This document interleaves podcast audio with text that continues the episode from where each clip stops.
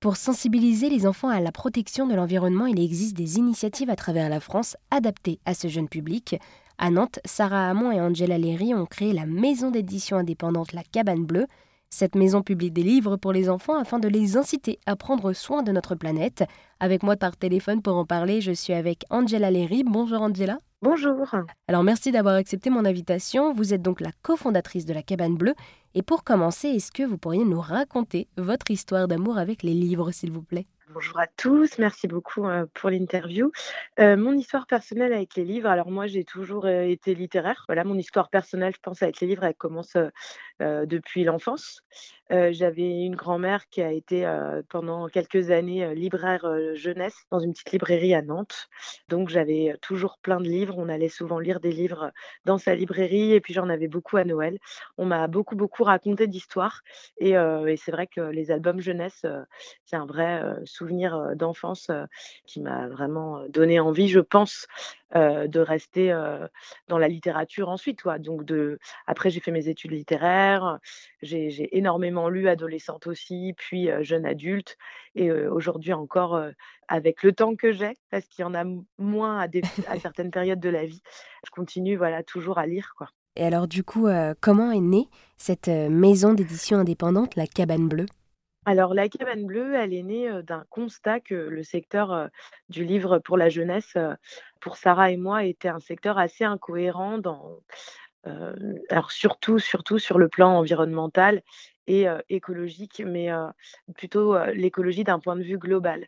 Je m'explique. c'est vrai que voilà, moi, dans, dans ma vie quotidienne, j'essaye de faire au mieux. Alors, c'est toujours, voilà, hein, on fait au mieux avec ce qu'on a dans qui on est et, et un peu notre environnement.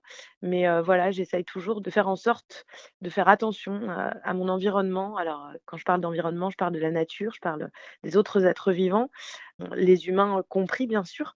Mais voilà, du coup, il y, a, vraiment, pour moi, ces valeurs, elles sont très, très fortes. voilà, bah, j'ai toujours essayé chez moi d'avoir mon petit compost, mon petit potager, de, prendre le moins possible ma voiture. En tout cas, d'avoir vraiment cette attention sur mon environnement. Et Sarah est, est vraiment pareil que moi. On avait vraiment ces valeurs-là dans nos vies personnelles et dans nos vies professionnelles on avait envie bah, de faire la même chose, mais bon, bah, on était un peu coincé par les contingences d'un milieu, d'un système. Alors déjà, on était salarié d'entreprise, donc bah, voilà, forcément, on est obligé de, suivre une certaine forme de, direction, et parfois, bah, ça va pas forcément avec les valeurs qu'on porte aussi. Et c'était le cas pour nous. Il y avait des fois des, moments où c'était compliqué, voilà, de se sentir en cohérence. Et donc, pour s'inscrire dans cette démarche écologique et éthique, vous avez pensé la cabane bleue qui propose donc des livres jeunesse. Et alors, à quelles caractéristiques répondent ces livres? Alors, le livre jeunesse, il y a plusieurs choses. Il y a la cohérence sur le plan justement de la fabrication. Voilà, qu'est-ce qu'on fait en jeunesse? On raconte des belles histoires aux enfants. On propose des documentaires qui parlent de nature en général, qui parlent de tolérance, qui parlent voilà, de ces sujets-là il y avait vraiment quelque chose qui n'allait pas parce que bah, la fabrication déjà n'était pas forcément faite en France. On ne savait pas quel papier était utilisé. Ce sont des livres qui ont souvent des pelliculages plastiques. Donc voilà, pour faire en sorte qu'ils soient un petit peu plus solides pour les mains des enfants. Enfin voilà, il y, a plein de choses. Il y a aussi beaucoup de livres qui ne sont pas faits ici parce que on a depuis très très longtemps sur le volet économique, on est allé faire faire les livres très très loin et aujourd'hui, bah, forcément, c'est beaucoup moins cher de les faire à l'autre bout du monde que de les faire en France. Et derrière, bah, voilà, qu'est-ce qu'on dit aux enfants? On leur dit de respecter la planète, de respecter les autres êtres humains, de faire attention à la nature qui les entoure, aux animaux, etc. Et on fait faire nos livres à l'autre bout du monde, dans des endroits où on ne sait même pas comment les gens les font. Donc ça, voilà, personne ne se pose trop la question. Et en plus, derrière ça, le bilan carbone, il est absolument affreux, puisque bah, là, c'est des livres qui, traversent les mers en cargo ou les airs en avion. Enfin voilà. Et oui, avec la cabane d'édition La Maison Bleue, vous mettez aussi en lumière des artistes aux univers inspirants et atypiques et surtout vous assurez une meilleure rémunération de ces artistes? Exactement. Il y avait le volet pour nous éthique qui était très important. On est dans un secteur culturel où bah, les métiers du livre, c'est la, base de la création, c'est quand même les artistes-auteurs. Donc quand je dis artistes-auteurs, il y a effectivement les, les personnes qui écrivent les textes, les écrivaines, les écrivains, les auteuristes. Et il y a aussi, bien évidemment, les illustrateuristes. Donc ça, tout ça, c'est vraiment des gens qui font les livres à la base. Hein. Sans eux, notre travail n'existerait pas. Et l'idée, c'est vraiment de travailler main dans la main. Et aujourd'hui, bah, il y a quand même une espèce de, hiérarchie. Les artistes, ils ne sont pas forcément tous très, très bien rémunérés, que ce soit à la base ou que ce soit sur leur pourcentage de droits de vente. Donc, quand je dis à la base, c'est les avaloirs qu'on va pouvoir leur offrir pour écrire le livre avant qu'il ne soit sorti. Et puis, bah, après, il y a les, droits derrière sur les, pourcentages de droits sur les ventes des livres. Et de la même façon, en termes de considération humaine, c'est important d'avoir un, travail main dans la main, collaboratif, et pas seulement juste une espèce de, hiérarchie avec l'éditeur qui va décider quand même globalement de la vie du livre, alors que les auteurs bah, vont être un petit peu, voilà, ils vont juste créer le livre et puis on va leur dire, OK, après, ça ne t'appartient plus.